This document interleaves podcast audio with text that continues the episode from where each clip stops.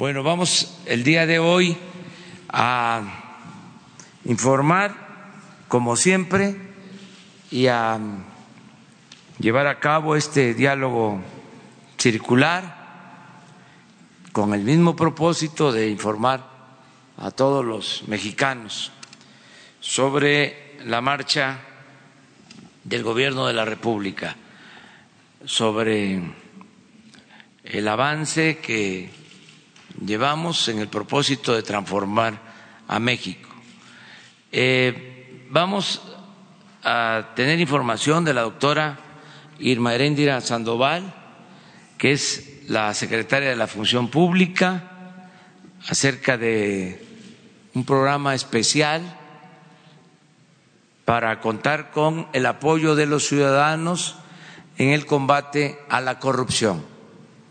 Estamos eh, limpiando de corrupción el gobierno de arriba para abajo y necesitamos em, el apoyo de todos los ciudadanos, que no se quede eh, solo en la obligación que tenemos los servidores públicos, sino que nos ayuden todos los ciudadanos para acabar con la corrupción en el país, desterrar la corrupción de México.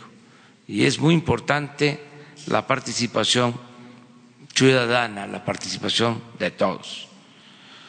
Y no es simulación, como era antes, que se inventaban programas solo para eh, cubrir el expediente, solo para eh, fingir que se estaba combatiendo la corrupción, cuando en realidad la corrupción estaba permitida, tolerada desde arriba. Entonces esto es distinto y sí necesitamos el apoyo de todos los ciudadanos porque hace falta eh, sacudir, eh, zarandear a algunos, este, desde luego con sutileza, para avisarles que em, ya no son los tiempos de la corrupción en México. Hay que avisarles que esto ya cambió, despertarlos y eh, ir eh, eh, creando un ambiente distinto, una esfera caracterizada por la honestidad como forma de vida y como forma de gobierno. Luego eh, nos va a informar el maestro Ricardo Rodríguez Vargas, director del Instituto para devolverle al pueblo lo robado, porque se presentó un escrito con una solicitud de amparo con el propósito de que no se vendiera la casa del ciudadano eh, chino mexicano y que se detuviera este proceso. Eh, ahora les van a informar que esto no procede y que eh, se va a licitar la casa como se acordó ayer y eh, sin violación a ninguna ley. Es decir, no es un acto arbitrario, eh, les van a dar toda la información, de modo que continúa el programa en pie, el plan, ahora sí que llueva, eh, o relampaguee, eh, llueva, truene o relampaguee, se le va a dar el apoyo a los deportistas, regresando a los eh, deportistas que están en Perú en los Juegos eh, Panamericanos, que por cierto ayer se ganó otra medalla de oro, van muy bien, estamos pendientes del medallero y regresando tienen sus apoyos. Eh, no lo van a detener, no lo van a impedir quienes están promoviendo eh, estos amparos. Imagínense, después del 2007, este, queriendo llevar a cabo eh, un procedimiento legal, este, presentando un amparo, cuando ya lo que llaman el numerario, que no es más que el dinero, los dólares, ya hasta los repartieron a la Secretaría de Salud, a la Procuraduría de entonces y al Poder Judicial. Queda la cantidad mayor, más de 200 millones de dólares. Y ahora que se descubre que quedaba esta casa, em, empiezan los amparos. Está rarísimo todo este asunto. De modo que vamos a empezar con la doctora Imeréndira Sandoval para que les informe sobre este programa de combate a la corrupción. Muchas gracias, señor presidente. Muchas gracias a los medios que están aquí para eh, este anuncio que desde la Secretaría de la Función Pública, acompañada de mis subsecretarios eh, Salcedo y de la Paz, estamos anunciando hoy. Eh, es el llamado programa de ciudadanos alertadores internos y externos de la corrupción, los llamados whistleblowers, que eran una deuda pendiente del Estado mexicano por más de dos décadas, más de dos décadas. Desde hace dos décadas el Estado mexicano había sido signatario de convenciones internacionales de combate a la corrupción, en la ONU, la Interamericana, las regionales, y en todas y cada una de estas convenciones se exigía que el Estado mexicano tuviera leyes de protección y estímulo a informantes alertadores internos. No los teníamos, hoy ya este Estado mexicano los, los tiene en este programa eh, que cumple con tres ejes centrales. No sé si está la, la presentación, sino nada más lo, lo señalo. Bueno, este es uno de los ejes centrales, como ustedes saben, de nuestra Secretaría de la Función Pública, la protección a los derechos eh, de todo tipo, desde luego los derechos laborales. Lo primero que perdían quienes denunciaban corrupción en este país era su empleo. Hoy se va a reforzar el derecho laboral y todo tipo de eh, eh, garantías cívicas, políticas y fundamentales. Tenemos ya esta plataforma que ponemos a su disposición en la siguiente, que es el la plataforma de alertadores, alertadores.funcionpublica.gov.mx, eh, que es muy fácil eh, de, utilizar. Es muy fácil y eh, con esta plataforma que ustedes tendrán a bien conocer, estamos cumpliendo con tres ejes centrales. bueno, en primer lugar, como ya dijimos, retomamos las recomendaciones internacionales, cumplimos con nuestras convenciones que hemos signado y nos hemos asesorado de las mejores prácticas internacionales internacionales, se han acercado a través de nuestra Secretaría de Relaciones Exteriores las embajadas de Reino Unido, de España, las embajadas de países europeos, eh, latinoamericanos también que nos han asesorado técnicamente. Y eh, eh, anunciamos el pasado, hace, hace 12 días en la Secretaría de la Función Pública con la compañía del representante de la UNODC junto con algunos otros eh, signatarios de esta, de esta convención eh, el programa de estímulo a los alertadores internos. Este sistema eh, tiene tres elementos centrales con los cuales me gustaría concluir. En primer lugar, garantiza la confidencialidad. esto es muy importante porque no queremos fomentar anonimato por sí mismo. O sea, evidentemente cuando se necesite también eh, el anonimato se, podría eh, considerar estas alertas, pero sobre todo lo que queremos es confidencialidad, que haya mucha responsabilidad en la alerta y por lo tanto nosotros estamos obligados a dar esta, esta garantía de confidencialidad de la información que se proporciona. El acompañamiento en cada una de las diligencias, el acompañamiento a los ciudadanos en cada una de las dependencias que estén involucradas con la denuncia que se nos alerta y finalmente la sanción que esto no sea nada más una botella lanzada al mar este, con la esperanza de que se cumpla con la investigación, sino que evidentemente eh, llevemos a buen puerto esta denuncia, esta sanción. Los actos que, se pueden eh, alertar y denunciar son actos graves de corrupción. Eh, estamos dando un énfasis especial a la, tema del hostigamiento y el acoso sexual, que como ustedes saben es una práctica ominosamente mucho más difundida de lo que uno quisiera y las violaciones a los derechos humanos en general.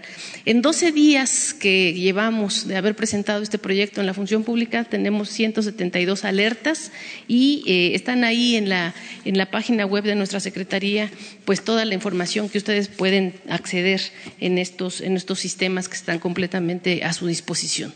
Eh, hay también un pequeño video que no sé si el presidente quisiera que compartamos con, la ciudadanía y si me permite, entonces pediría a nuestros colegas del apoyo técnico que lo, lo transmitan. Muchas gracias.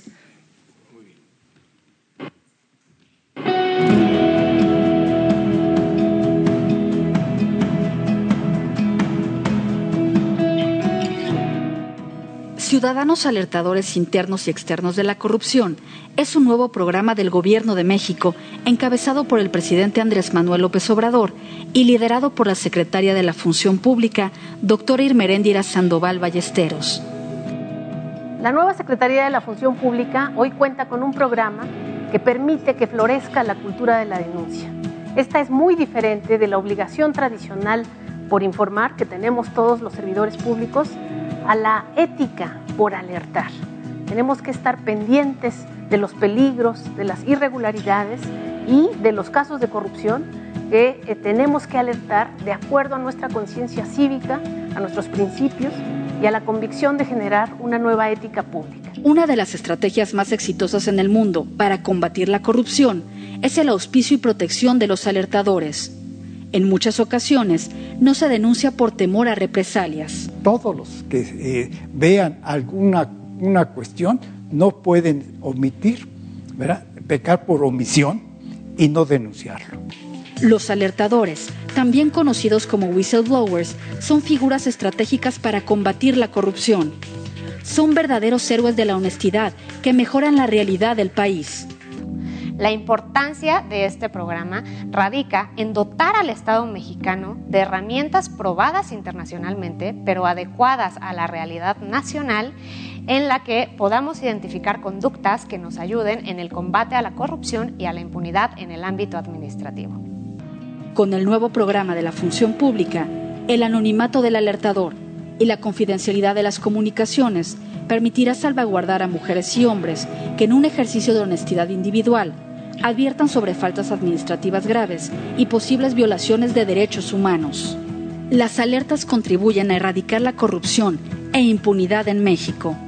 Si yo fuera denunciante, querría que primero mis datos fueran protegidos, mi información personal, pero también que se le dé la eh, adecuada, el adecuado seguimiento al caso, que no se vuelva muy burocrático, que no, que no lo hagan cansado, que yo vea que los pasos son a corto plazo hasta lograr que eh, pues realmente la, el castigo o la penalización hacia esa persona que cometió el, el acto de corrupción.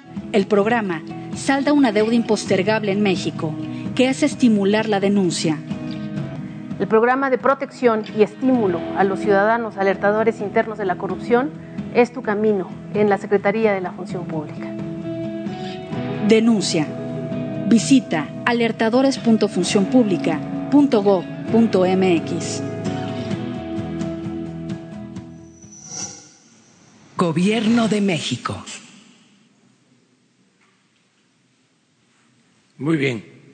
Pues esto es lo que tiene que ver con eh, la eh, Secretaría de la Función Pública en eh, el apoyo para reforzar el combate a la corrupción, que los ciudadanos participen y denuncien.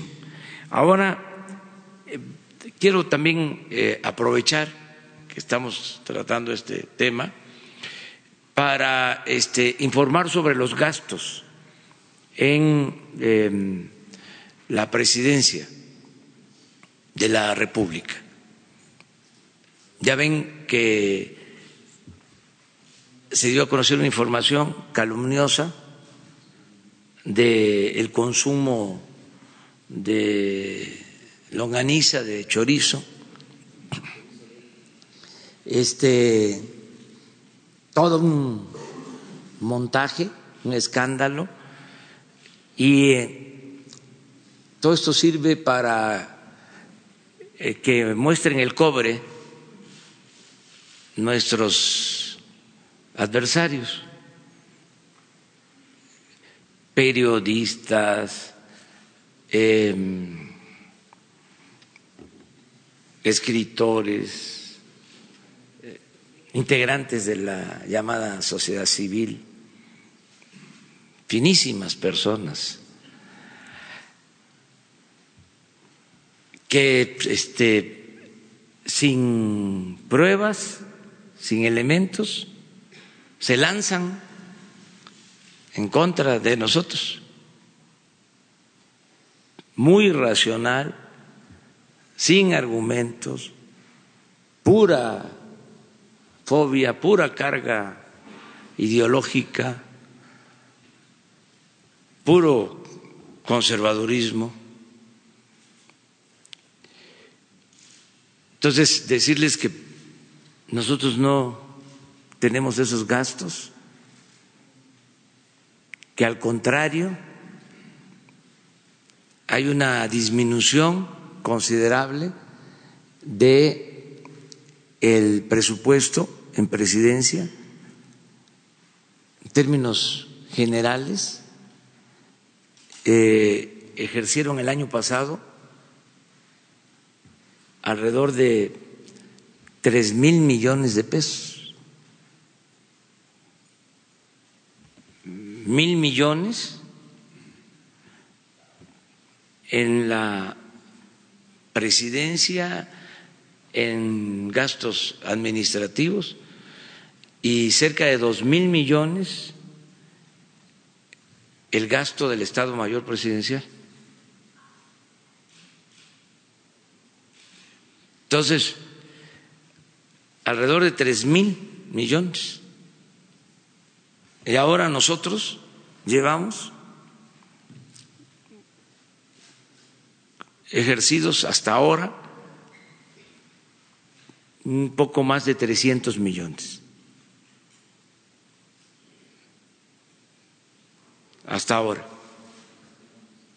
Calculamos que vamos a terminar en 700, 800 millones el año. Y el gasto mayor tiene que ver con seguros, gastos que se tienen que seguir haciendo para este, mantener las instalaciones. Desde luego se redujo el número de servidores públicos de la presidencia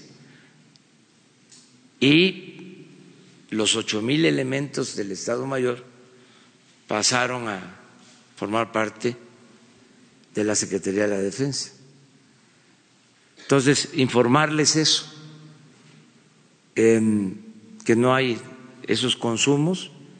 Eh, había em, compra de alimentos en el gobierno anterior, porque habían comedores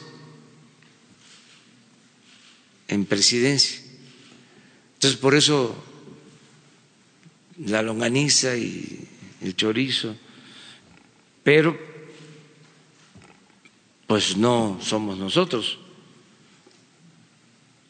que no nos confundan y ojalá y todos estos este, articulistas, expertos, miembros de la sociedad civil, pues ofrezcan una disculpa.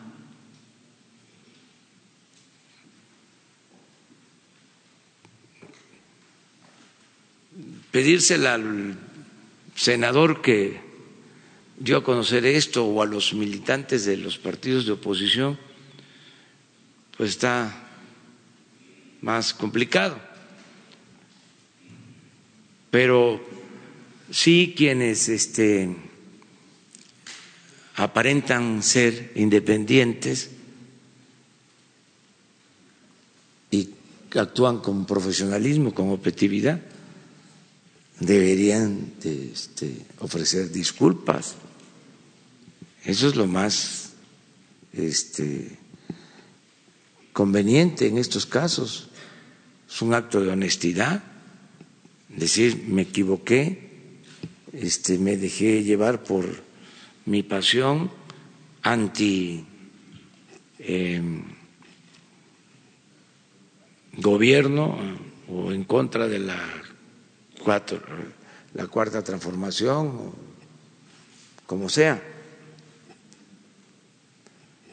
porque este sí se dieron vuelo bastante. Ayer estaba yo revisando y es muy importante eh, los participantes, conocerlos que se exhibieron.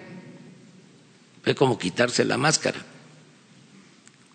Es como la fábula del el rey va desnudo. Así fue. Eh, lo de la longaniza.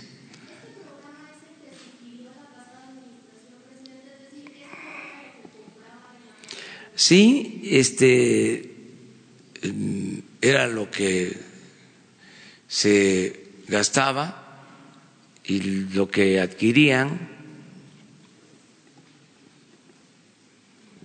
y quedó eso en la página este como presupuesto, pero desde luego que eso no se iba a ejercer y em, se demuestra, ahora sí que no hay mal que por bien no venga, de cómo era y cómo es ahora, ¿no? Pero imagínense este, cuando sale la información, pues no se necesitan bots, ahí están, eh, a darle, que es mole de olla. Este es el momento, ya lo agarramos ya lo tenemos. Todos son iguales. No. Primos, hermanos, no todos somos iguales. Ahí se van a ir dando cuenta. Lo saben. Además que unos por interés, porque perdieron privilegios y otros por ideología, por su conservadurismo, y otros por las dos cosas, por interés y por ser conservadores. Entonces, nada más es aclarar. ¿Lo pueden poner?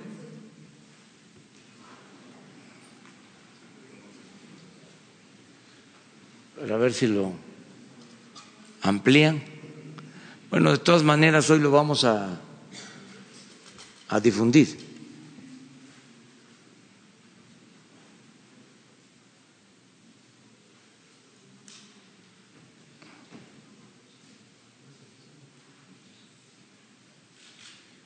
Les quiero también eh, decir que el gasto del Estado Mayor estaba considerado como un gasto de seguridad nacional. y solo se informaba el gasto total. No se daba a conocer el gasto específico desglosado.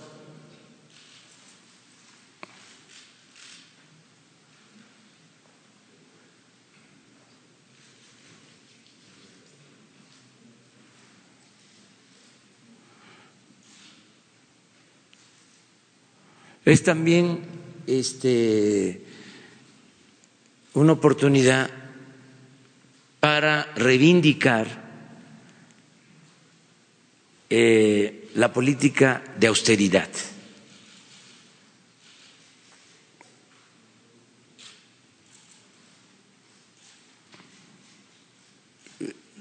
Si se ahorra y se determinan los gastos superfluos, no hay necesidad de aumentar impuestos o de decretar gasolinazos. El presupuesto alcanza.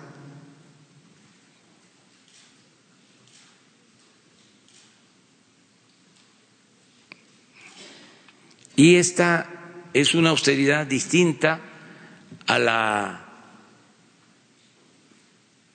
que se aplicaba en el periodo neoliberal, que básicamente era afectar a los trabajadores. Acá tiene que ver con los lujos en el gobierno, con el derroche, con los gastos excesivos.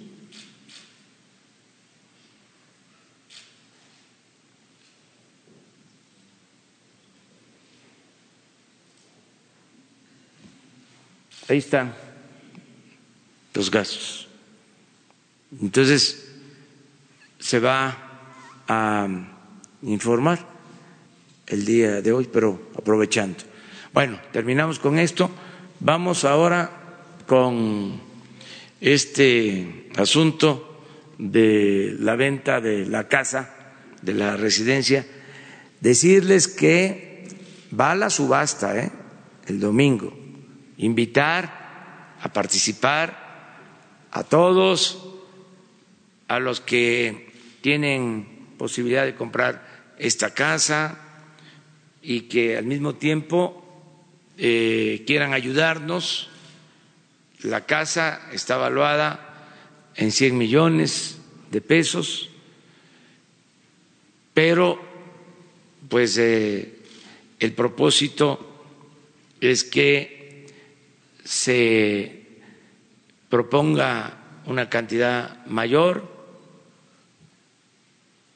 En todas las subastas hay un precio de salida y va aumentando siempre en las subastas que se han realizado.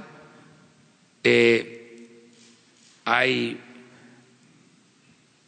un promedio del 30 por ciento de incremento, de acuerdo al avalúo, es lo que se ha ido obteniendo.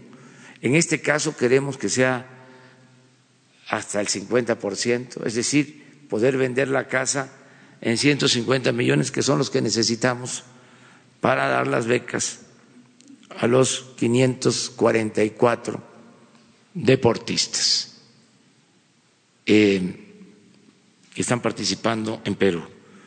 Con eso nos alcanza para entregarles en general 240 mil pesos a cada uno al regreso y a los que están obteniendo medallas, además de eso, 60 mil pesos mensuales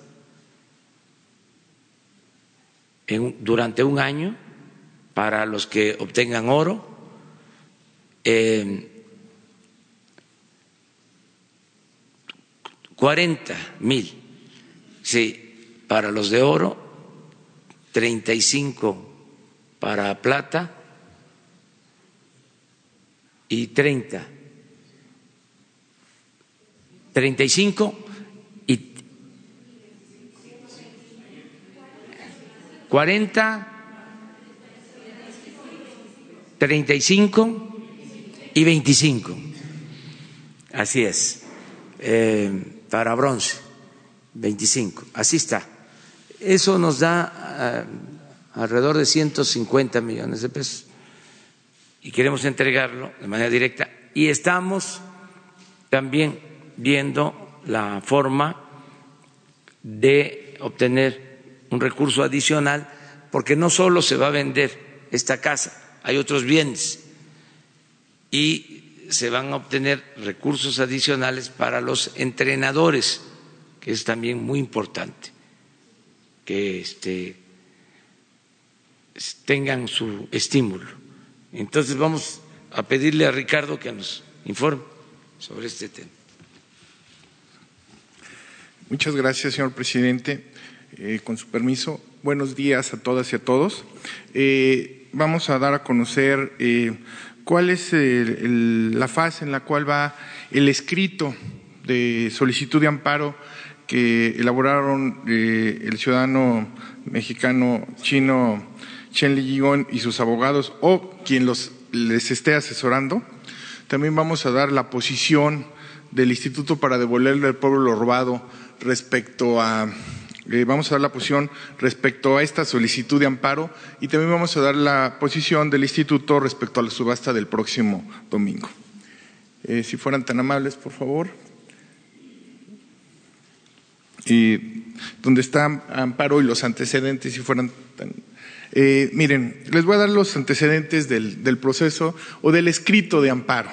El 31 de julio de 2009 se presentó un amparo en contra del aseguramiento o, o confiscamiento realizado por la entonces PGR. El primero de agosto se previno al quejoso, es decir, a los eh, abogados, eh, donde se les dice, por favor no aclaren porque eh, el confiscamiento o lo que ustedes están solicitando no, no existe en México. Aclaren ese punto. El juez les comenta eso el primero de agosto. Posteriormente, el día de ayer, el 6 de agosto, los abogados presentan un escrito donde ratifican hecho y, ratifican los hechos y así como las firmas eh, del escrito. Sin embargo, quiero aclarar que este es una, son hechos parciales y sesgados el hecho como se presenta este escrito de solicitud de amparo. ¿Por qué? Porque el amparo emite los hechos más valiosos para ver si procede o no. ¿Qué es lo que omite el amparo? Que el Ministerio Público de la Federación notificó a la esposa el 23 de marzo de 2007 respecto al aseguramiento. Un mes después, eh, casi un mes después, el 20 de abril también se le notificó al ciudadano chino-mexicano Chen Li respecto a este aseguramiento. Y lo más importante es que después de 90 días para ejercer su derecho no lo ejercieron y feneció este derecho el 19 de julio de 2007. Posteriormente es que se da el decreto de abandono del entonces PGR a favor del gobierno federal. Este inmueble se declara en abandono en 2007. Eh, está en administración del entonces PGR hasta 2012 que es transferido al SAE. ¿Qué conclusiones podemos eh, dar? Eh, primero, comentarles que eh, el Instituto para devolver al pueblo robado, el SAE, siempre va a actuar con apego al Estado de Derecho en nuestros procesos comerciales. De ahí se deriva una serie de conclusiones. La primera es, el amparo no ha sido admitido por el juez de distrito. O sea, ¿qué es lo más importante? Que solamente es un escrito simple y llano, donde solicita, pero que no ha sido hasta este momento admitido por el juez. Solamente eh, eh, es, un escrito simple y llano y así lo, recalcamos. Los abogados pretenden realizar una estrategia legal carente de sustento jurídico, con el objeto de entorpecer la venta del inmueble.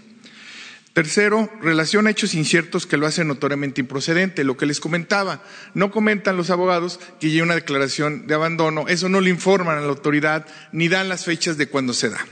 Cuarto, el inmueble fue abandonado desde noviembre de 2007 a favor del gobierno federal.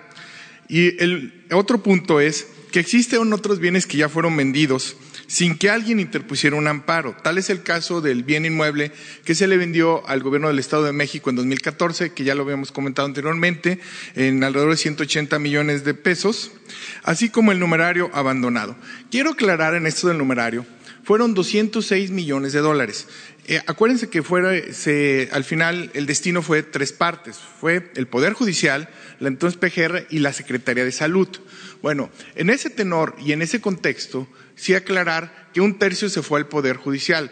Es decir, se fueron más, aproximadamente como 65 millones de pesos al Poder Judicial. 12 veces más de lo que implica la venta de la casa. La venta de la casa anda en un poco menos de 5 millones de dólares. Y jamás se recibió una queja ni una solicitud de amparo por parte del quejoso. Entonces, es algo sospechoso, es algo extraño que eh, eh, sus abogados o quien lo estén asesorando no hayan solicitado el amparo, sobre todo en algo que fue 12 veces mayor que la venta de la casa. Eh, entonces, eh, nosotros, eh, como Instituto para el Pueblo de lo Robado, fijamos una posición muy puntual y es que la situación jurídica del inmueble es muy clara. La PGR lo declaró en abandono y nosotros, como dice el señor presidente, llueve, trueno, relampaguee, vamos a transformar esta propiedad en recursos que se vayan a los deportistas mexicanos, que llevan aproximadamente 80 medallas hasta el día de hoy. Eh, otro posicionamiento es que, en términos jurídicos, la subasta es completamente procedente y la vamos a llevar a cabo el próximo domingo, porque nos asiste la razón y así lo manifestamos. Y finalmente, consideramos que más que una queja legítima, estamos ante una maniobra para distraer la atención de lo que realmente importa. ¿Y qué es lo que realmente está importando? Son los resultados que ha estado hasta este momento el Instituto para devolverle al pueblo lo robado. Como ustedes saben, y por instrucción puntual del señor presidente, se ha apoyado a los municipios, a las zonas de más alta marginación, y ahora se, va a apoyar a los eh, deportistas justamente para su preparación a los Juegos Olímpicos. Nada nos va a desistir, la vamos a llevar al igual eh, hacemos un llamado a quien esté interesado en participar. Hemos recibido ya diversas propuestas por la casa. Eh, sí tenemos ya varios tiradores, por así decirlo, eh, los cuales ya nos han dado su postura. Están muy interesados en adquirir el inmueble y lo vamos a llevar a cabo, insisto, porque nos asiste la razón jurídica, porque nosotros siempre actuaremos siempre con el Estado de Derecho y apegado a él. Comentarles finalmente eh, que seguimos haciendo el llamado que nos acompañen ah, al próximo domingo a las 12 del día, eh, que llevaremos a cabo la subasta en el Centro Cultural Los Pinos. Muchas gracias. Bueno, ya para este, concluir sobre este tema, decir que vamos a actuar con legalidad, nada por la fuerza todo por la razón y el derecho. No este, se va a utilizar eh, ningún mecanismo de intimidación, de eh, uso de la fuerza o eh, de la prepotencia de la autoridad, siempre va a ser un tema eh, cuidado eh, y con apego a la legalidad. Sin embargo, vamos a, a estarlo ventilando, porque antes todas estas cosas se quedaban este, en eh, los juzgados, no se ventilaban, no se daban a conocer, la gente no sabía. Imagínense eh, cómo va a proceder un amparo. Es una simple opinión. Si ya hubo la entrega de la mayor parte de los bienes que fueron incautados, si el numerario, como le dicen los técnicos, los abogados, al dinero, el numerario, el billuyo, este, ya eh, se repartió.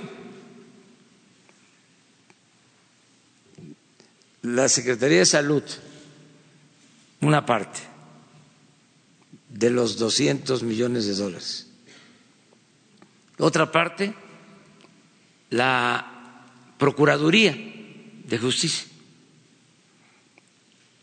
Y una tercera parte, que equivale como a 70 millones de dólares, al Poder Judicial, en donde van a resolver lo del amparo.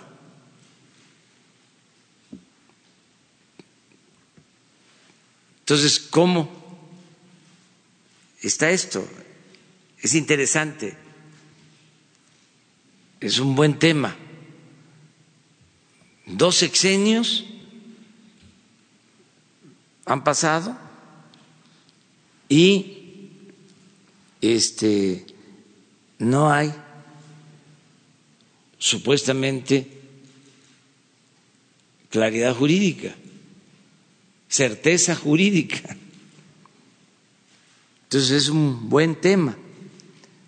Independientemente de cómo termine este asunto, dos cosas. Primero, que el apoyo a los deportistas se va a hacer realidad, regresando la semana próxima. Van a tener sus apoyos, los 544 deportistas. Lo segundo es invitar a participar a los que quieran adquirir la casa, que nos ayuden. Incluso eh, me decía el maestro Ricardo que no hace falta que vayan, que estén ahí personalmente, que puede ser por teléfono que puede ser un mecanismo donde una empresa, una fundación, por teléfono ofrece en la subasta. Eso se va a informar y se va a aclarar. Y también decirles a los eh, posibles compradores que nosotros somos aval, que somos garantía que el gobierno es garantía, porque así lo establece la ley de extinción de dominio.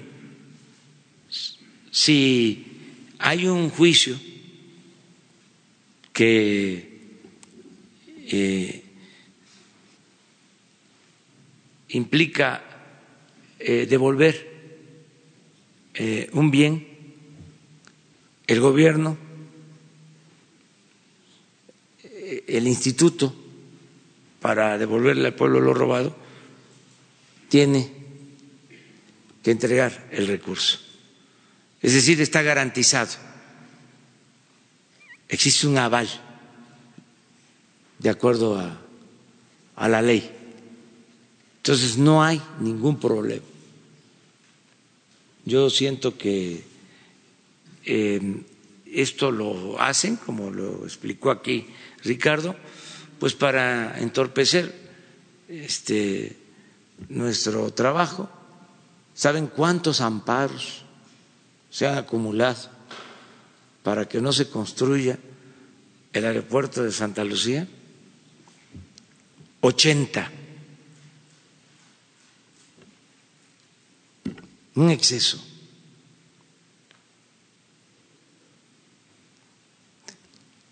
Quienes no tienen nada que ver solo para detenernos, para frenarnos. Así es esto. Como ayer surge esta solicitud de amparo. ¿Por qué no lo hicieron en los últimos 12 años? ¿Por qué ahora? Pero, en fin, repito, vamos a respetar eh, todos los procedimientos legales. Vamos. Buenos días, presidente Diana Benítez del periódico 24 horas. Buenos días también a los funcionarios. Eh, pedirle al director del SAE si nos puede explicar eh, de cuánto es el adeudo de predial de la casa, eh, porque bueno, el abandono se declaró desde 2007 y también deudas de, agua, de luz, si se tienen, si estas las cubre el SAE, la Fiscalía, o cómo es esa parte en el proceso de transparencia y de transferencia, si nos puede explicar, por favor. Hasta este momento, efectivamente, sí tiene una deuda del alrededor de un millón y medio, lo cual se va a descontar de la venta. Es decir, eh, paga y de ahí se, se descontaría. Es un adeudo bajo eh, de lo que se tiene en relación al valor de la vivienda. ¿Y eso corresponde solo a predial o también eh, De todo, sí, de eh, todo? predial y, de- y demás gastos. Gracias. Al contrario. Sí.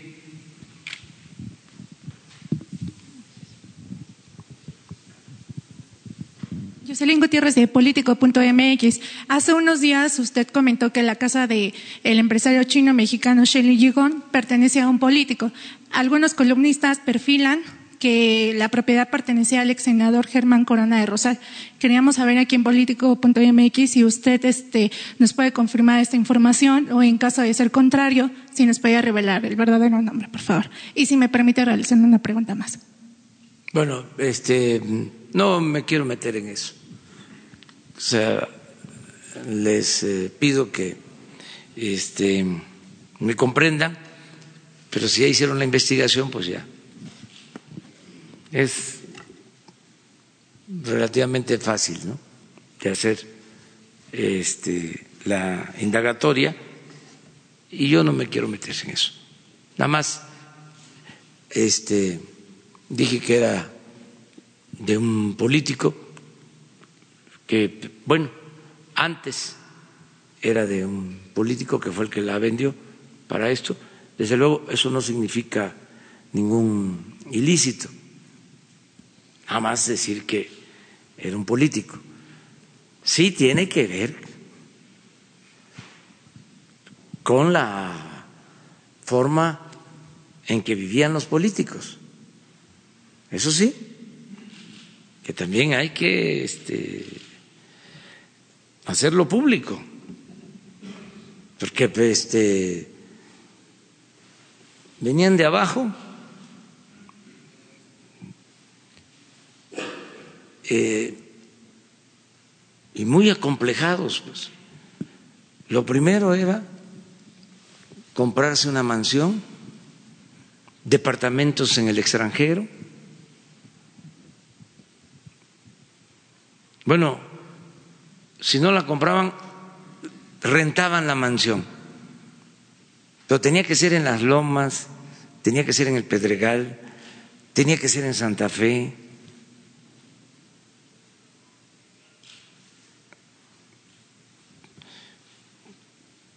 Si este, vivían en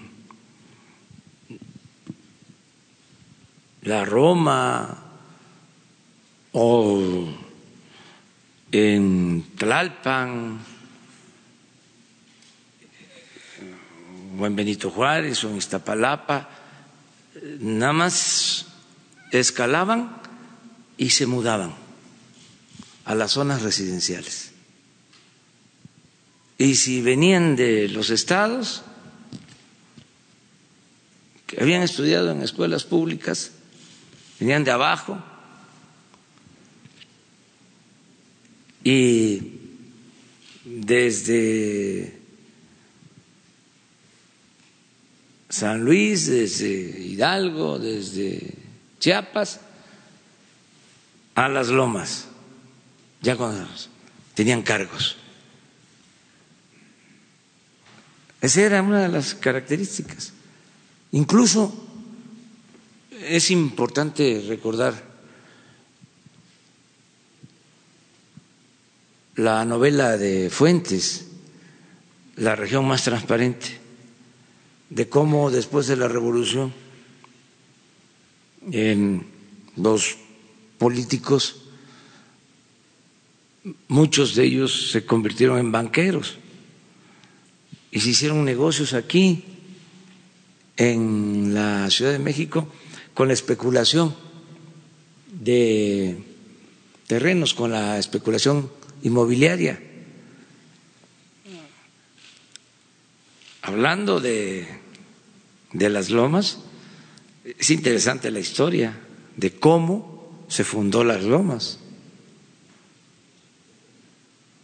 En cómo se fueron haciendo estas colonias que tienen que ver con la política,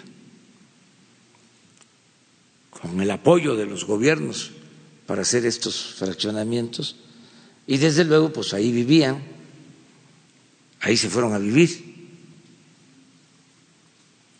El personaje principal de la novela de Fuentes es un revolucionario que se volvió banquero, me acuerdo, Robles es el personaje, interesantísimo, que venía de un estado del norte, había estado en la revolución, se vino a la capital y aquí este, entró a la aristocracia, nunca lo aceptaban, sinceramente, siempre lo vieron como este rústico, pero es la historia de cómo se fue eh, haciendo la ciudad, las colonias de la ciudad. Bueno, eso hasta hace poco. ¿Dónde vivían los anteriores eh, funcionarios? Me refiero a los que estuvieron en todo el periodo neoliberal. Es interesante la investigación. Este, cómo era el estilo de vida de un político en los tiempos del neoliberalismo. Es buenísima la investigación, el tema de investigación. Pero en fin, eso es. Bueno, presidente, también surgió la versión de que al interior de Morena se propone modificar la ley para que usted pueda realizar su informe de gobierno en San Lázaro. Queremos saber cómo ve esta opción y si nos puede detallar un poco más su plan para este próximo primero de septiembre. No, no se va a modificar nada. Este, conforme lo establece la ley, eh, yo voy a presentar por escrito mi informe. Voy a tener un informe aquí eh, en el patio del Palacio. Voy a invitar a legisladores, a gobernadores, a representantes de los sectores y luego se entrega formalmente el documento, el informe con los anexos y va a asistir a la entrega del informe al Congreso la secretaria de Gobernación, la licenciada Olga Sánchez Cordero.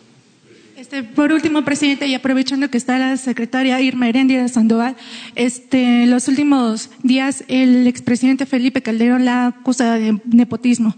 Queríamos saber cuál es su opinión sobre esto, por favor. ¿A quién? A la secretaria Irma Herendia Sandoval el expresidente Felipe Calderón a través de Twitter la ha estado acusando este, los últimos días de nepotismo. Bueno, no sé si quieras contestar. No, no tiene caso.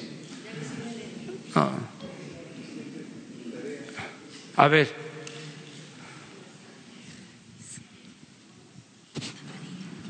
Buenos días, eh, presidente de México, Carlos Pozos de la revista Petróleo y Energía. Antes de mis dos preguntas, aquí está mi tarea, en donde eh, están las siete potencias mundiales, son dirigidas por hombres y mujeres que rebasan los 60 años. Algunos casos llegan a los 70 y cerca de los 80 años, presidente. Vladimir Putin, presidente de Rusia, tiene 65 años. Donald Trump, que nació el 14 de junio de 1946, tiene 71 años. Xi Jinping nació el 15 de junio de 1953, tiene 64 años. Ram Nath Kovind nació el 1 de octubre de 1945, tiene 72 años y él es el presidente de la India.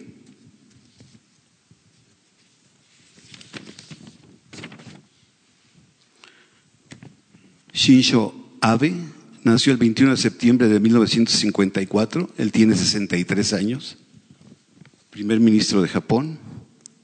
Angela Merkel nació el 17 de julio de 1954 y tiene 63 años, canciller de Alemania. Teresa May nació el 1 de octubre de 1956, tiene 61 años.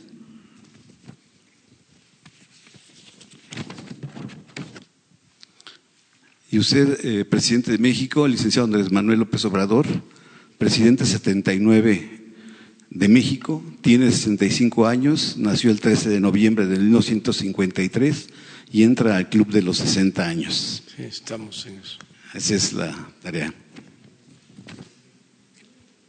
Presidente, eh, mi primera pregunta es, eh, ayer se la quería plantear, si en la mesa de seguridad ustedes ya tienen la cifra de que se registraron 30.724 armas legales en México, según datos de la Secretaría de la Defensa Nacional.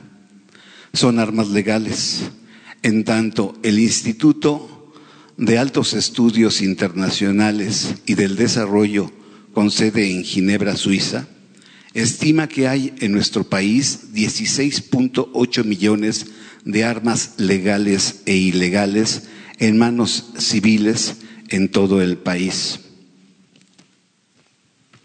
Somos presidente, después de Estados Unidos, uno de los países más armados. Quisiera saber qué acciones piensa ejecutar inmediatamente su gobierno para despistolizar a nuestro pueblo. Esa es mi primera pregunta. Bueno, mira, vamos a pedirle al secretario de la Defensa que nos informe bien sobre estos datos. Entonces ofrezco que la semana próxima el secretario de la Defensa informe sobre todo lo que tiene que ver con las armas. Eh, va a ser muy interesante el que se conozca la reglamentación que existe, el papel de la Secretaría de la Defensa en el otorgamiento de las licencias, para la aportación de armas, el tipo de armas, lo que compra la Secretaría de la Defensa en armas, lo que entra de contrabando de armas, eh, cuánto se estima que está fuera de control, es decir, de armas que están en manos de la delincuencia y qué eh, se está haciendo y se va a realizar en el futuro en esta materia. Que ellos nos den toda la información. Es un buen tema. Gracias, presidente de México. Mi segunda pregunta. El EZLN, herencia neoliberal del expresidente Carlos Salinas, de Gortari, a través del subcomandante Galeano, se opone a la construcción del tren Maya, el cual entiendo inicia obra en este mes de abril, en este mes de agosto, perdóneme, eh, una vez eh, que se tenga el resultado del impacto ambiental. ¿Qué, ¿Qué va a suceder en el estado de Chiapas, donde pasará el tren Maya con esta eh, postura del ZLN y si me permite ponerle el audio.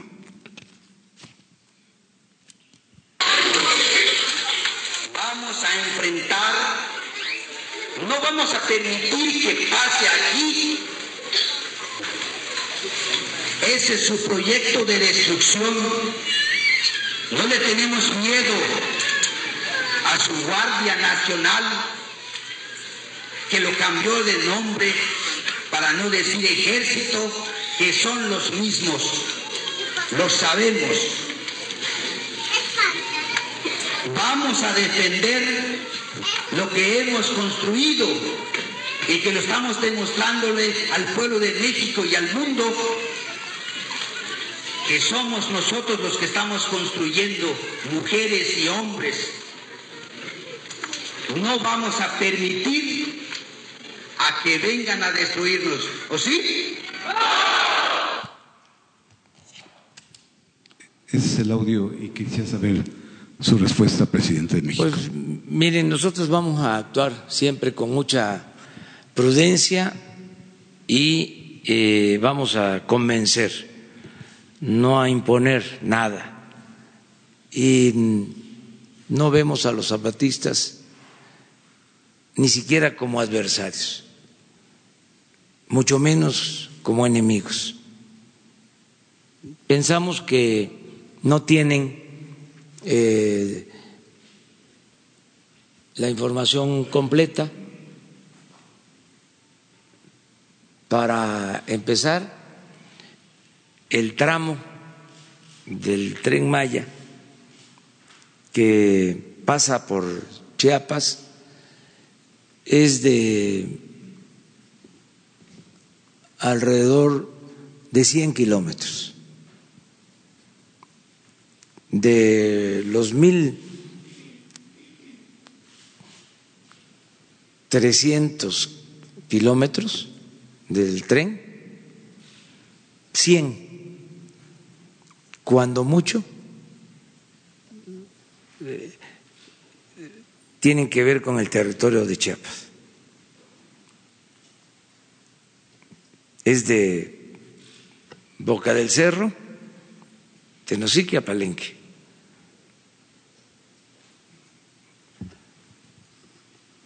Ellos a lo mejor no conocen bien esa zona.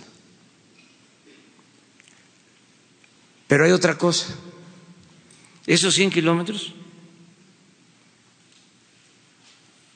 ya están utilizados porque desde los años 50 del siglo pasado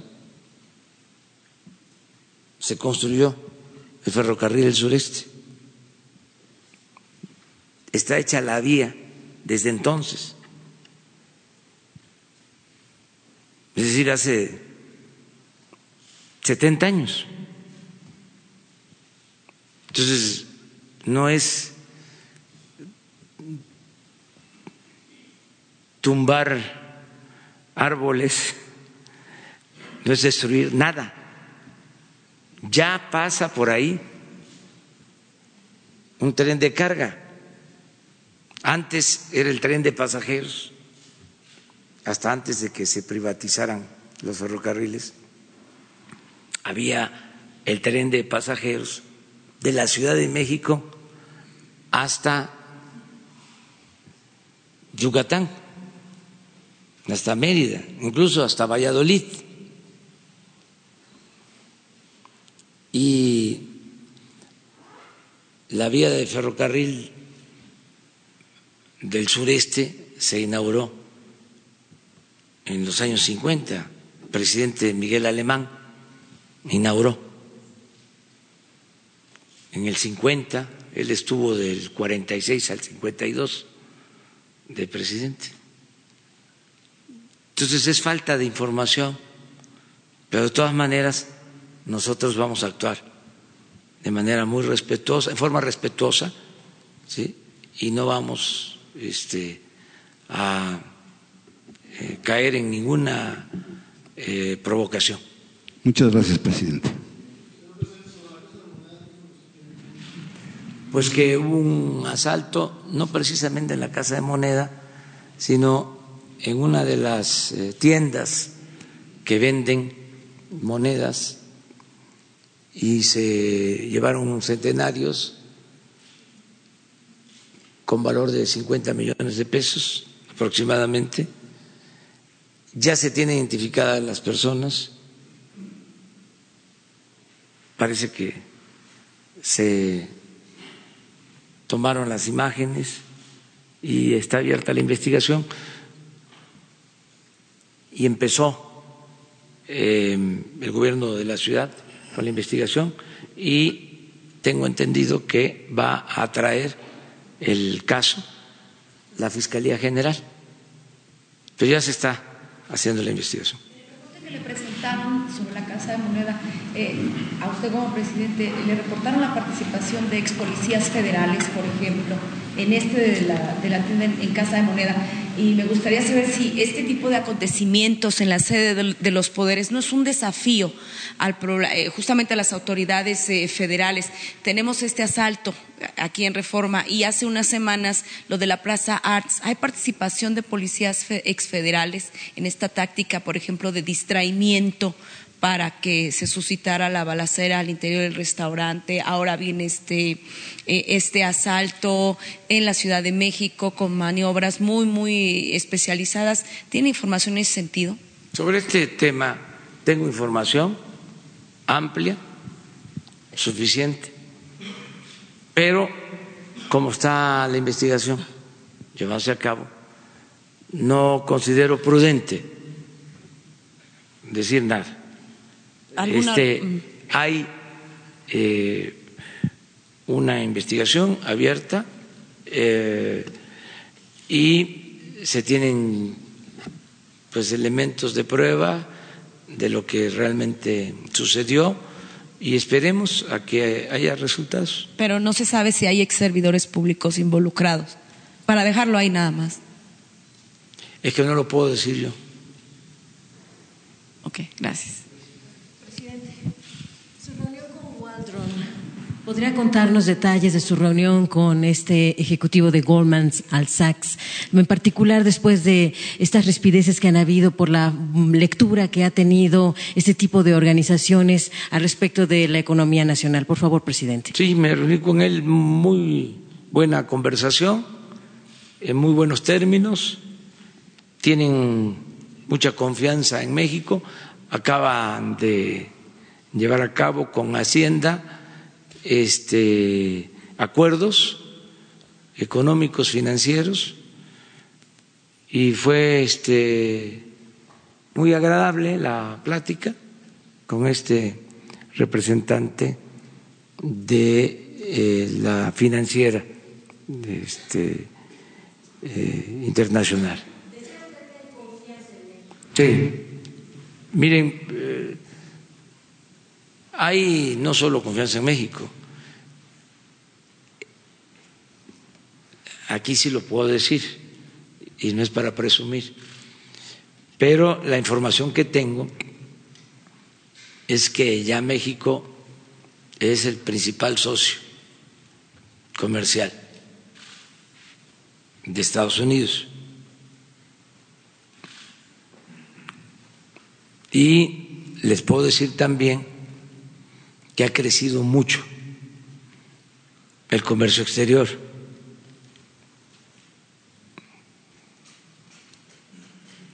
Y eso no es más que confianza,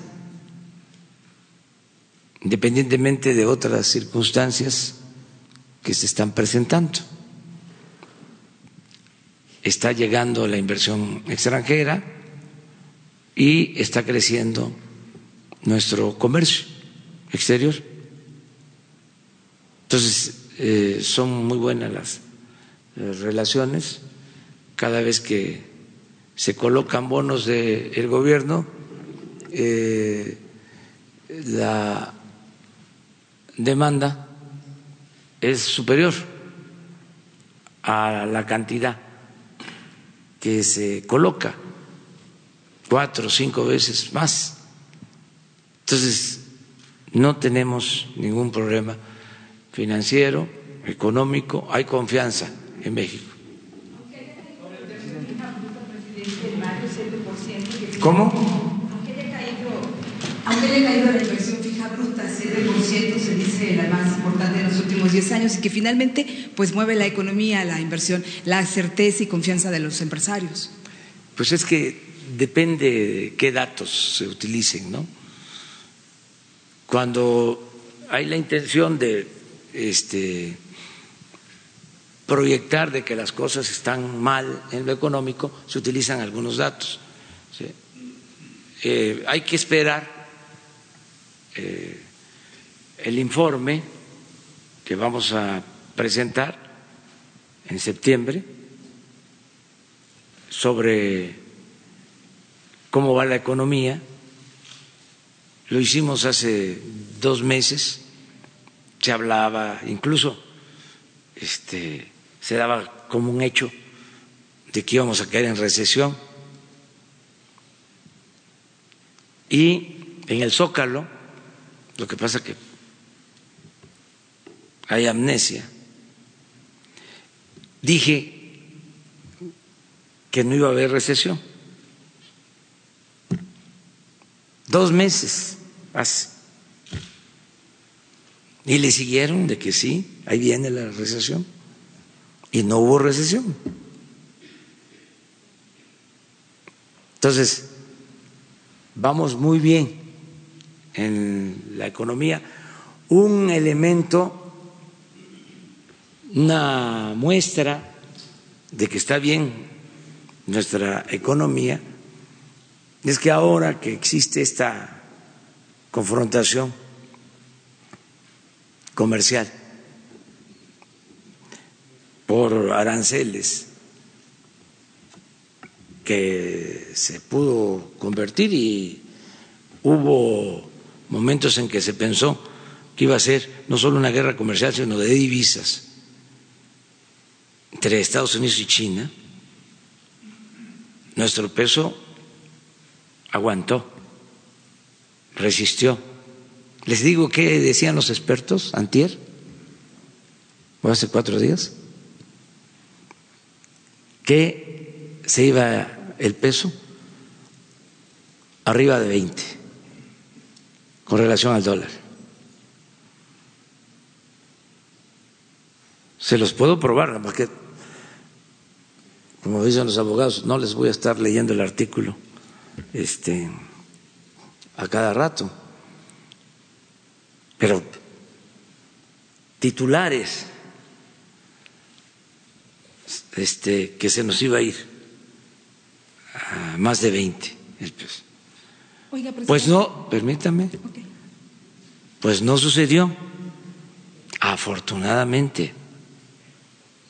Sí, sí, sí, sí, por poquito, pero no pasó, no pasó. Y este, ahí está, resistiendo.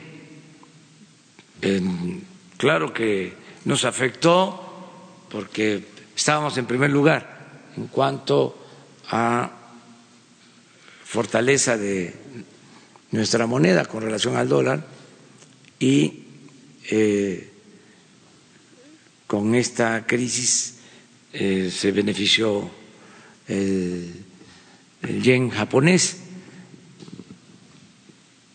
y nos desplazó del primer lugar, pues estamos en el segundo lugar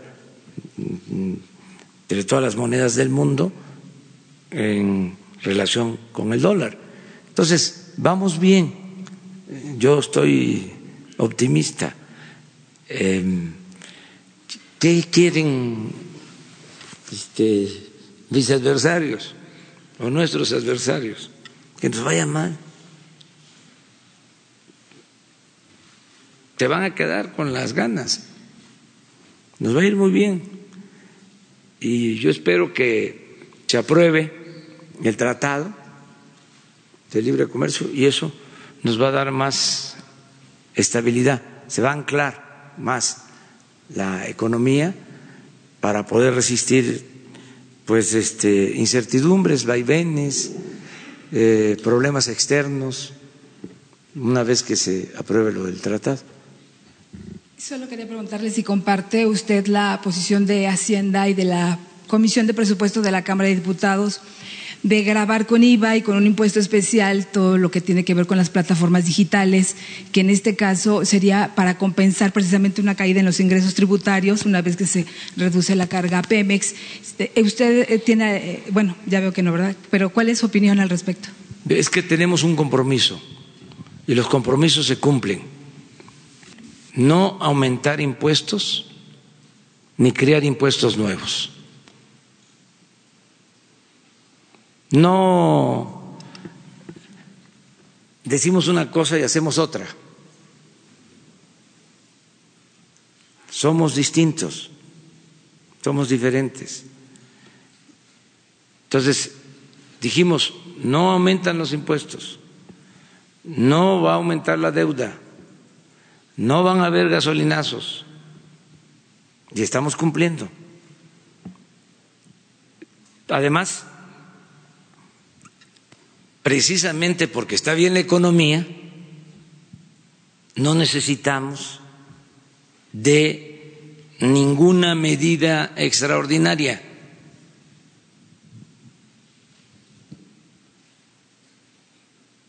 ¿Por qué está bien la economía? ¿Por qué están bien las finanzas públicas? Por dos cosas que no tomaban en cuenta los tecnócratas neoliberales. Dos variables, hablando en su lenguaje. Una, la corrupción. Ellos no combatían la corrupción, la fomentaban. Por eso estaba mal la economía de México, porque se puede tratar del mejor modelo económico, el más perfecto, pero con la corrupción que imperaba en México,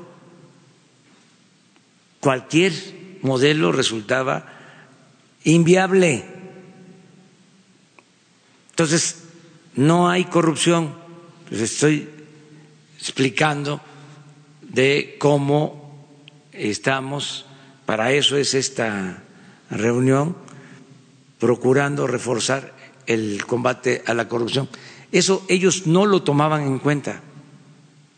Y lo segundo, que no tomaban en cuenta, era la austeridad.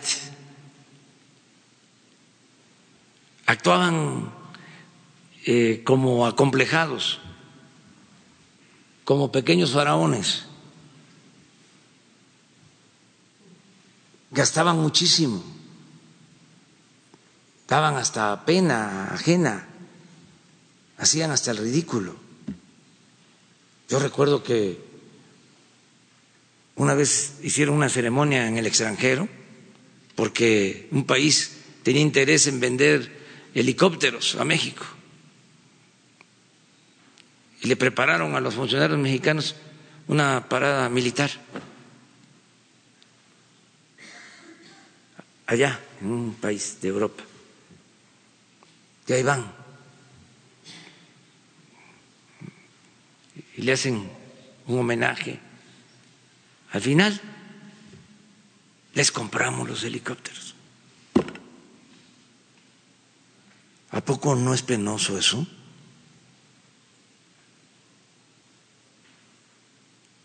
Entonces, así, pues no alcanza el presupuesto.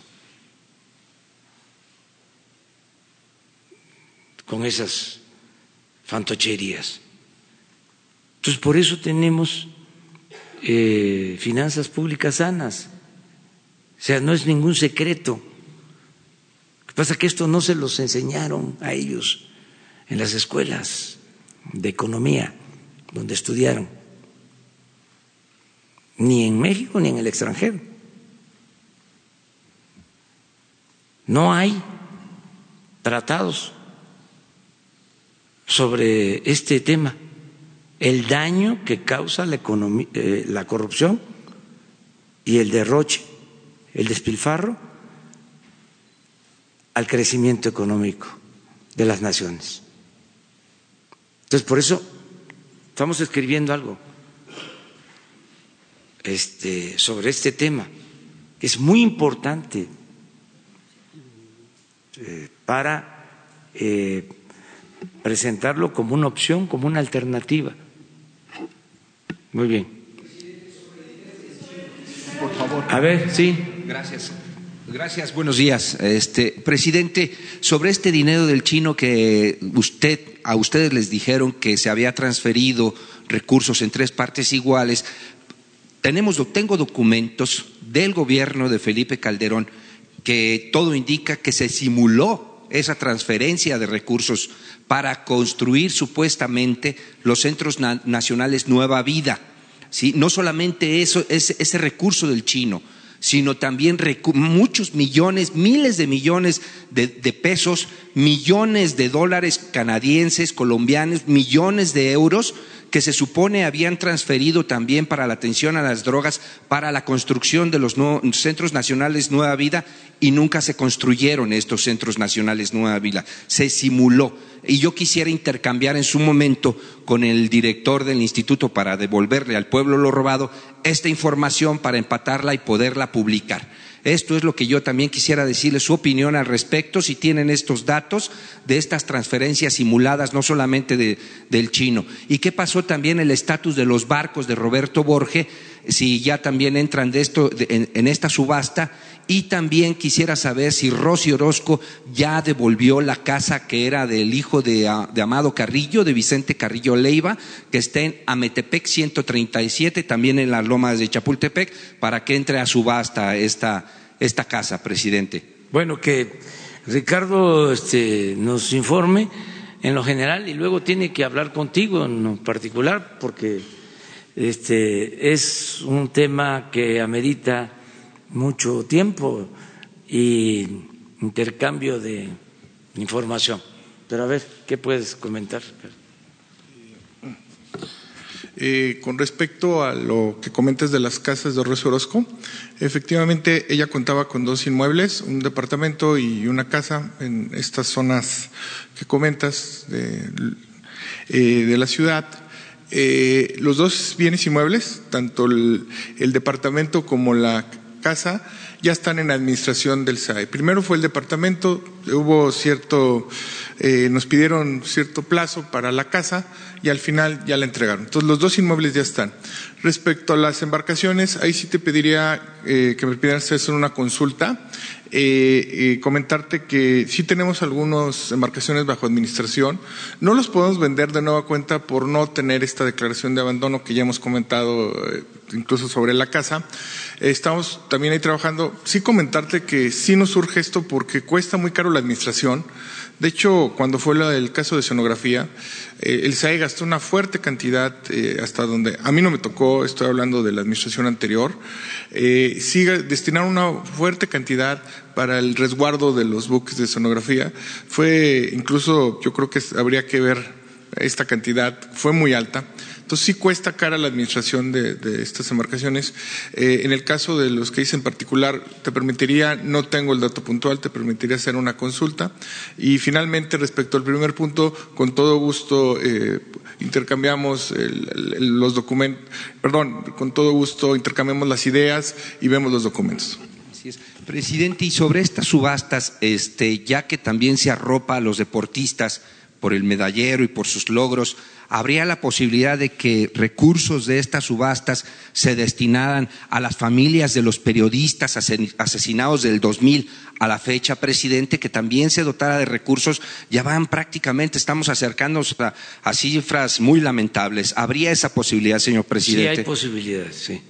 Este, siempre se va a destinar el dinero a causas justas, siempre este, primero a la gente humilde, a la gente pobre de los municipios más abandonados de México.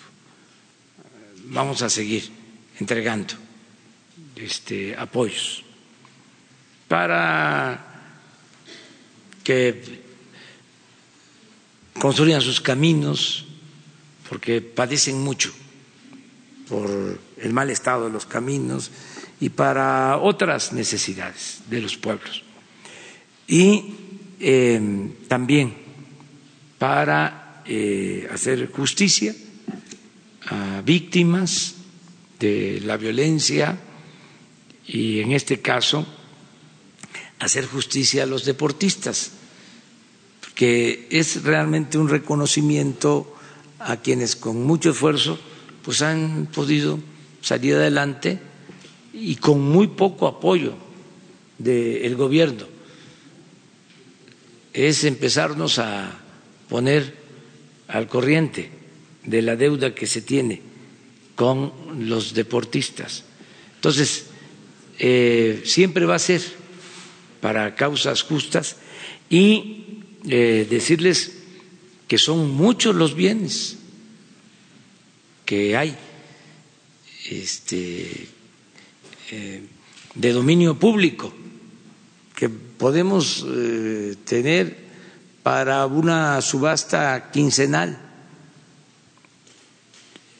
de bienes, de casas, ranchos, embarcaciones, aviones, eh, dólares, numerarios, muchos bienes. Entonces, todo se va estar entregando. Y eh, es muy importante lo que decía aquí Ricardo. Antes eh, se recuperaban estos bienes y pasaban muchos años. Bueno, la casa es un ejemplo. Desde el 2007 han transcurrido 12 años y son inmuebles, son bienes que se deterioran y se tiene que gastar en el mantenimiento, en la conservación. Entonces, ahora con la nueva ley y con el instituto, creo que vamos a poder en 15 días, ¿no? Este, eh, subastar y entregar eh, a la gente lo que se eh, rescata. En 15 días es un trámite eh, muy eh, rápido. ¿Se contempla entonces a las familias de los periodistas asesinados? Sí. Muy bien. Este, no, no, no lo descartamos. Mi segunda y última pregunta, presidente, por favor. Este, ayer usted recibió una carta en su acuse recibo en atención ciudadana de parte de muchas organizaciones del movimiento canábico en el país, en donde están documentando, están testimoniando que corporaciones policiales, desde federales, estatales y municipales, están haciendo detenciones arbitrarias y están juzgando así sin ton ni son a los jóvenes. ¿Usted podría hacerlo llamado a, Alfonso Durazo para que se detengan estas detenciones arbitrarias en contra de consumidores eh, de marihuana? No tengo esa información, ¿eh? Y estoy informado de todo. Este, no sobre la carta. Estoy hablando de que no hay eh, ningún programa, ningún operativo, eh, no hay racias.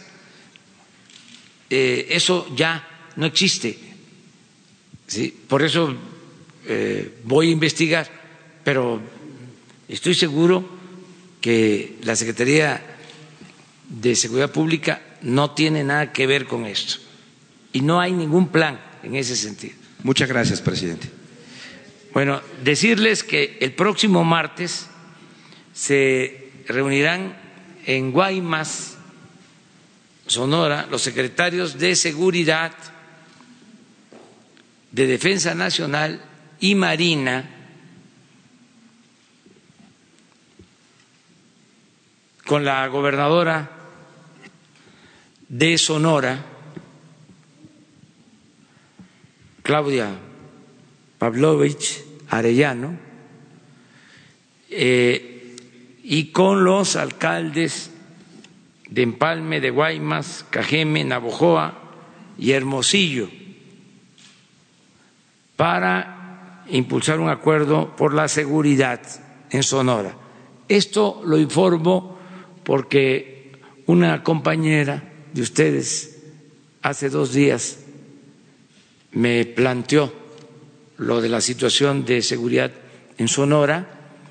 Quedamos que íbamos a presentar un informe este, que Alfonso Durazo iba a informar, pero se decidió que se lleve a cabo mejor esta reunión allá en Sonora.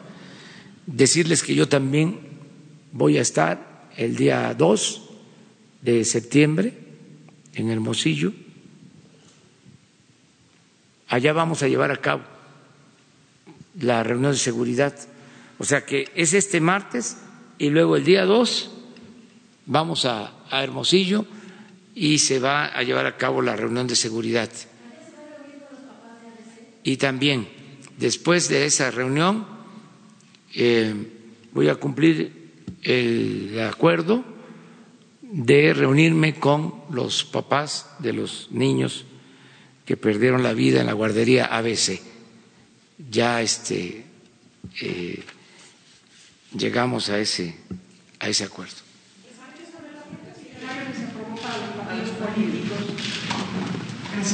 Para preguntarle, el aprobó el presupuesto que se distribuirá el próximo año a los partidos políticos. Y a pesar de que la tendencia es a la austeridad en, toda la administración pública, a los partidos les van a incrementar el gasto. Entonces van a tener un aumento de más de 273 millones. En general van a gastar más de 5 mil millones de pesos. ¿Qué opina sobre esto y qué opina de que el Congreso no haya concretado los cambios que se necesitan, las reformas que se necesitan para disminuir el costo de, la política bueno, electoral? un llamado a los dirigentes de los partidos políticos para que actúen de manera consecuente. No pueden estar recibiendo tanto dinero los partidos políticos. Tienen que reducir sus gastos y tienen que devolver el dinero a la hacienda pública, un porcentaje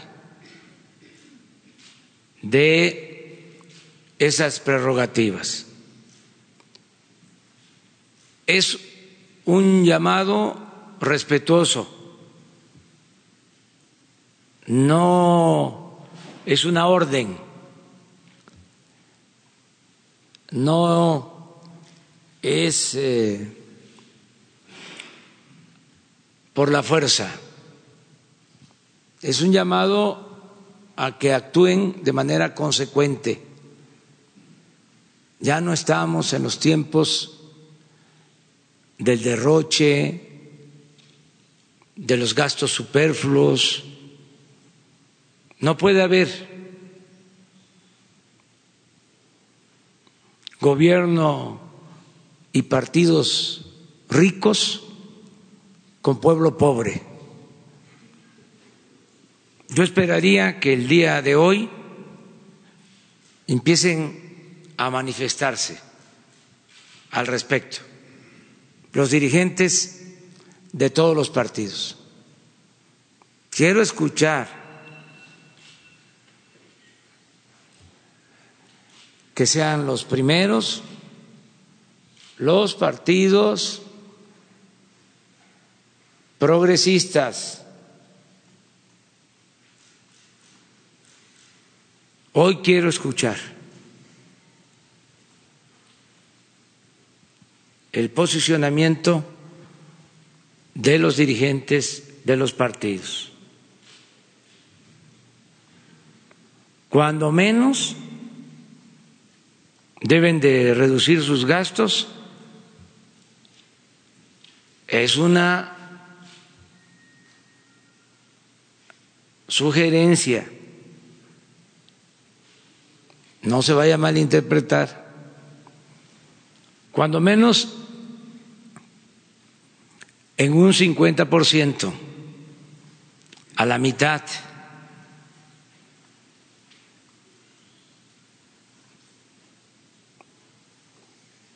Consideramos tener autoridad moral para hacer este llamamiento. Acabamos de dar a conocer cuánto es la reducción en el gasto en la presidencia de la República.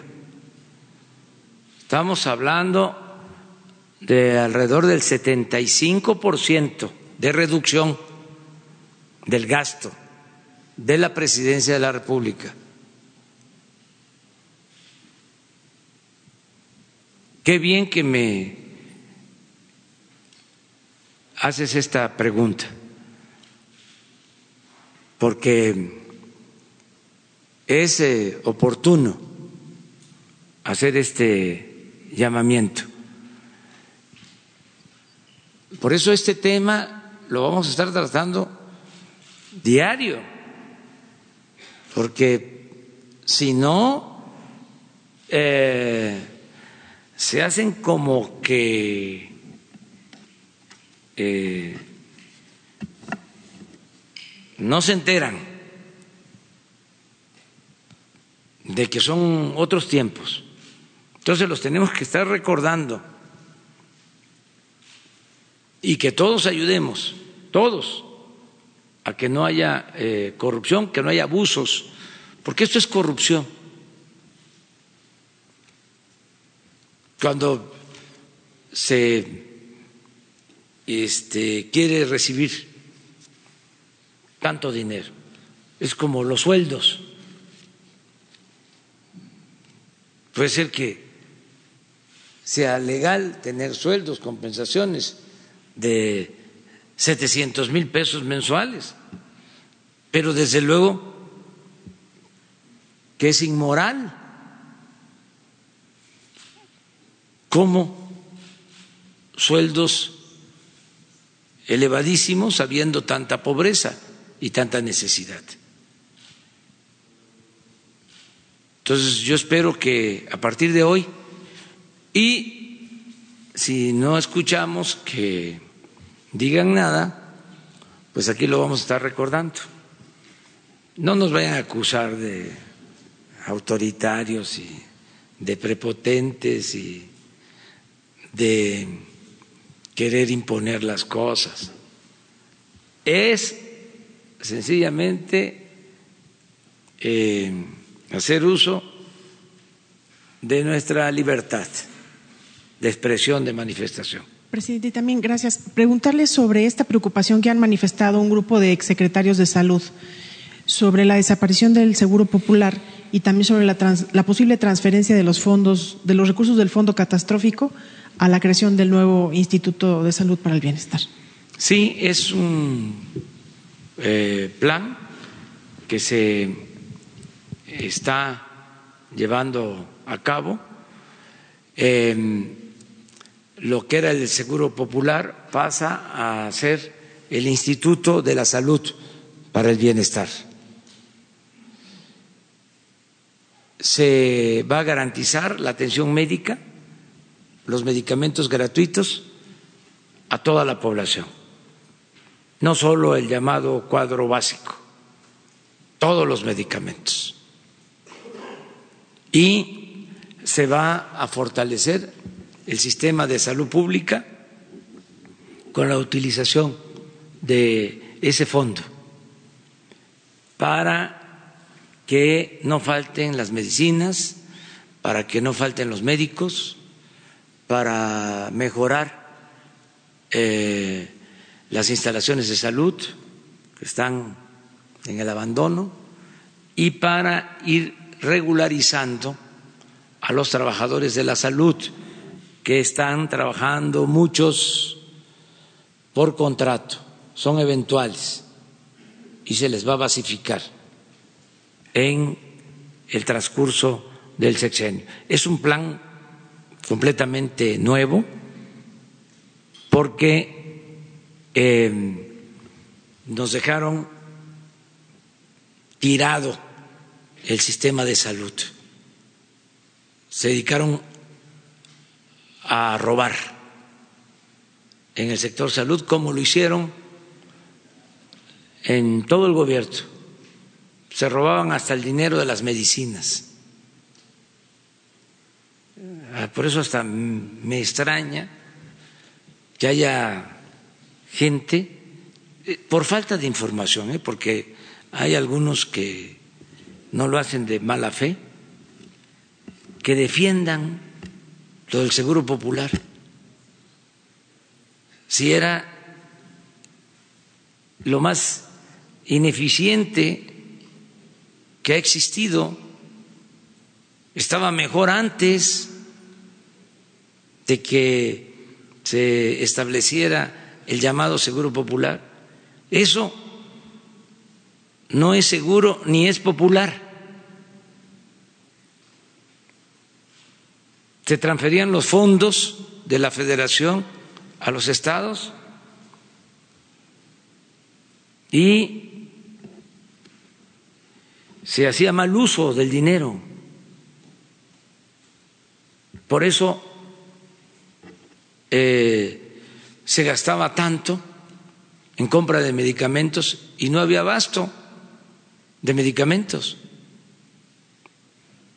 El año pasado se gastaron 90 mil millones de pesos en medicamentos y en materiales de curación. Tres empresas vendían la mayor parte de esos medicamentos. Y los centros de salud, las unidades médicas rurales, los hospitales, en el abandono, además, por culpa también de la política neoliberal, por el afán de privatizar la educación y de que estudiara el que tuviese para pagar colegiatura, al cerrarle el paso a los jóvenes que querían ingresar a las universidades públicas y que eran rechazados en las escuelas de medicina, en eh, las facultades de medicina, ahora resulta que tenemos menos médicos de los que necesitamos. Hay inclusive en el Seguro Social vacantes de médicos para especialistas, pero no se consiguen. Vamos a llevar a cabo un plan especial, una convocatoria a médicos, incluso estamos eh, pensando en convocar a jubilados, a pensionados, enfermeras y médicos,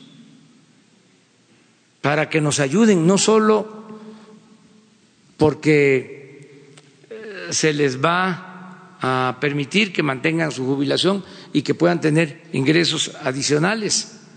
No solo por eso, sino un llamado para que nos ayuden a mejorar el sistema de salud pública.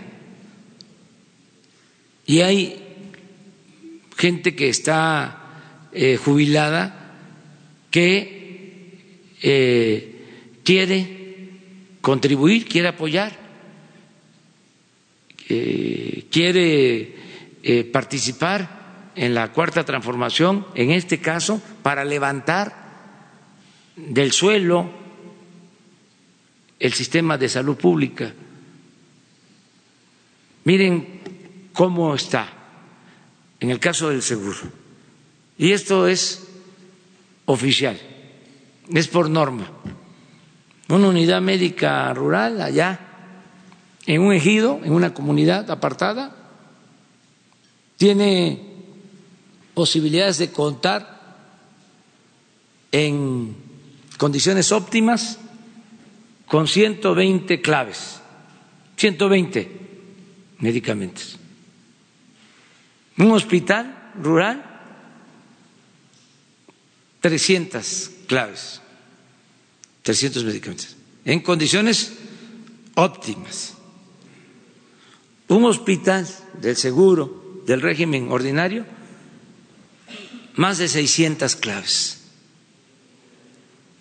Y un hospital de especialidades en la Ciudad de México, mil, mil doscientas claves. Entonces, ¿cómo medicina este, de primera, de segunda y de tercera. Todo esto eh, se está atendiendo, son cuatro acciones. Primero, que no falten los medicamentos, que se acabe la corrupción en la compra de medicamentos y que se distribuyan los medicamentos. ¿Cómo eh, la Coca-Cola distribuye ese refresco hasta las comunidades más apartadas. ¿Cómo llegan las abritas? ¿Por qué no? Nosotros vamos a tener un sistema de distribución para repartir las medicinas hasta los pueblos más apartados. Entonces, vamos a que no falten los medicamentos. Eh, si no hay medicamentos, se mueren los pacientes. Y hay desabasto. No solo en unidades médicas, en centros de salud, en hospitales. Entonces, vamos a resolver esto. Dos, los médicos. Se va a hacer una convocatoria guardadas las proporciones, además, ninguna profesión es más que otra. Todas son importantes, todos los trabajos que se hacen. Pero ¿se acuerdan lo que hicimos cuando necesitábamos de los operadores para eh, las pipas? Que resolvimos, se contrataron como 1.300 operadores, llegaron más, se hizo una selección, algo parecido, guardadas las proporciones, vamos a hacer el caso de médicos especialistas, un llamamiento, y vamos aquí a poner las bases las condiciones, cuánto este, recibirían y vamos a iniciar el proceso de eh, reclutamiento de médicos y de enfermeras. No, eso es lo segundo. Lo tercero es arreglar los hospitales, las unidades médicas. Hay hospitales saturados, el ISTE está una situación lamentable.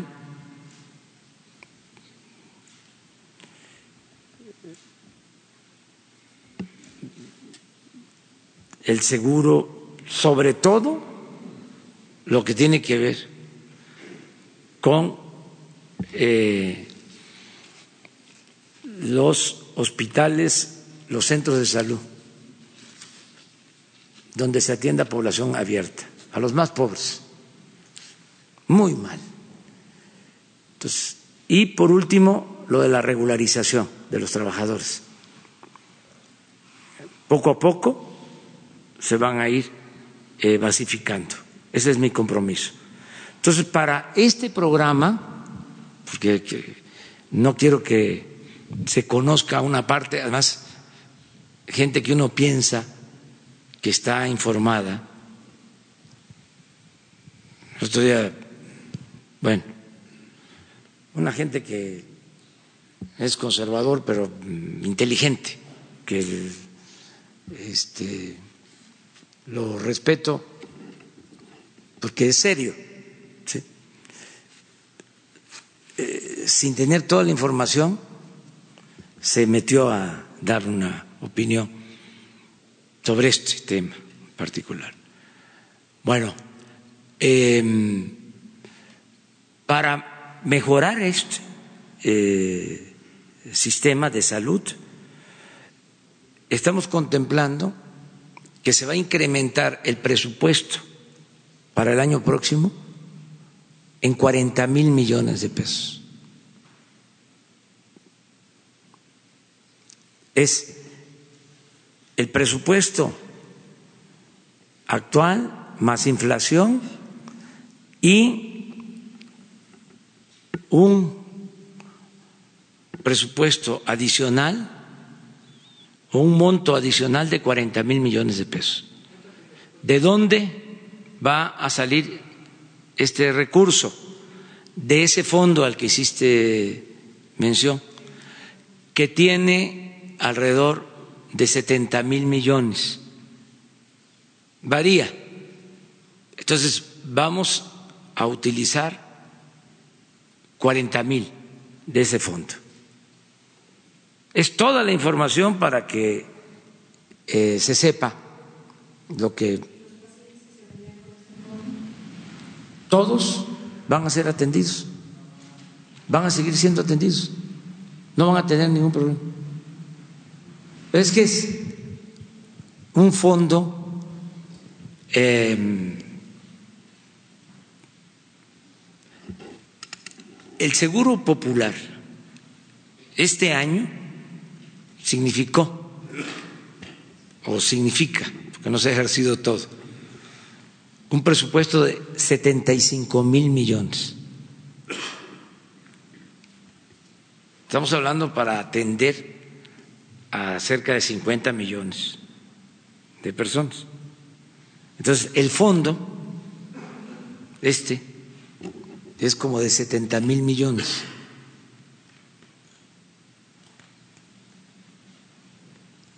O sea, nadie se va a quedar sin ser atendido. Al contrario, se van a mejorar los servicios de salud.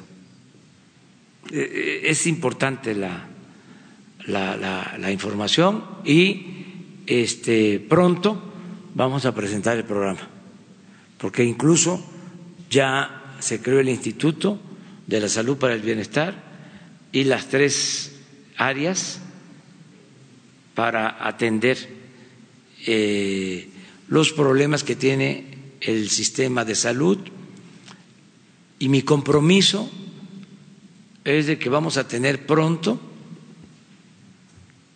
muy pronto, un sistema de salud de primera. Por eso estoy haciendo las giras a los hospitales, porque está peor el sistema de salud que el sistema educativo, aunque parezca increíble. Además que me llevaría tiempo explicarles por qué está peor. Todo mundo se fue este, a polemizar, a debatir sobre el sistema educativo, sobre la mal llamada reforma educativa, porque este, fue una imposición desde el extranjero, las llamadas reformas estructurales, entonces con mucha carga ideológica, ¿no? echándole la culpa a los maestros. ¿Se acuerdan cómo una fundación conservadora tenía hasta un espectacular en el periférico, este, contando cuántos días llevaban sin dar clases los maestros, o sea, unas cosas tremendas.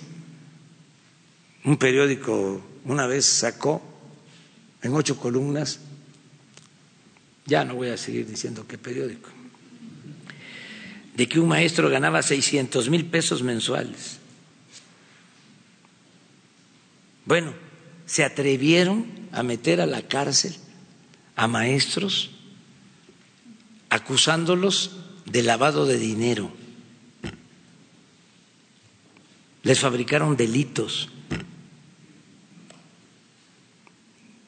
Una deshonra tremenda debería dar vergüenza. Bueno, pues este, como todo mundo se fue con eso, además también este, había negocio ahí porque el gobierno pagaba campañas de publicidad para imponer la reforma educativa. ¿Cómo es que se dice? Lo que no suena lógico, suena metálico. Entonces sonaba metálico, lo que no era lógico, ¿no? Era metálico, sonaba metálico, y este, y más, ¿no? encendiendo pasiones polarizando y el sistema este, de salud eh, abandonado, tremendo eh, en cuanto a desatención. Yo siempre pongo el ejemplo de que llega eh, o falta un maestro, que no debe de faltar, no debe de haber ausentismo, no debe de haber semanas de martes a jueves, tienen que ser semanas completas. Los maestros deben actuar con responsabilidad y la mayoría lo hace. La mayoría actúan con mucha responsabilidad, las maestras, los maestros. Mis respetos para ellos. Bueno, pero en el caso de que haya algunos irresponsables y no llegó el maestro a dar clase, lo suple, lo sustituye otro, o se van los niños a sus casas y ahí los atienden sus padres, sus abuelitas, abuelitos, y hasta ahí. Pero imagínense, llega un infartado a un hospital rural y no tienen el medicamento básico para que alcance a llegar a una clínica que está a dos, tres horas. Pues sencillamente se muere. ¿Qué es lo que sucede? Por no tener el medicamento. Entonces es muy grave. O que eh, hay pediatra eh, o radiólogo cuando está bien un turno en un hospital. No se pueden enfermar por la tarde, por la noche, los fines de semana. Entonces, ¿Quién es el que se atreve a defender el llamado seguro popular? La única explicación es que no tienen información suficiente, porque por lo general también, con todo respeto, no salen de las oficinas de los cubículos. Los investigadores, los académicos, no van al campo, no conocen la realidad y no se puede transformar una realidad que no se conoce. Entonces se opina de todo, son todólogos, sabelo todo, pero están eh, en las nubes, levitan, no tienen los pies sobre la tierra, no tienen la información. Esto que estamos hablando del tren Maya, pues es no tener la información.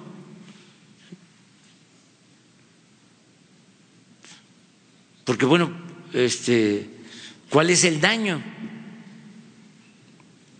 Si ya está la vía desde hace 70 años.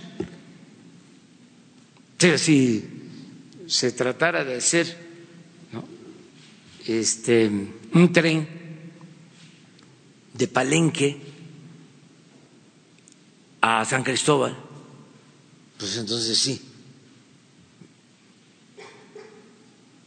Entonces, como la autopista de Palenque a San Cristóbal, que lamentablemente no se puede hacer porque se oponen y ahora pues como ya no vamos a estar esperando porque hace falta, está muy mala carretera de Palenque a San Cristóbal, Pues la misma carretera la vamos a ampliar. Pues no creo que eso este, afecte, pero tenemos que tomar la decisión porque hay muchos accidentes en esa carretera, muchos problemas. Además, eh, Chiapas es uno de los estados más bellos de México, del mundo. Bueno, hay 32 entidades federativas bellas. Todo México ¿eh? este, es un Edén, un paraíso. ¿eh? Todo nuestro país, toda nuestra patria. Nos vemos mañana. Dios, adiós.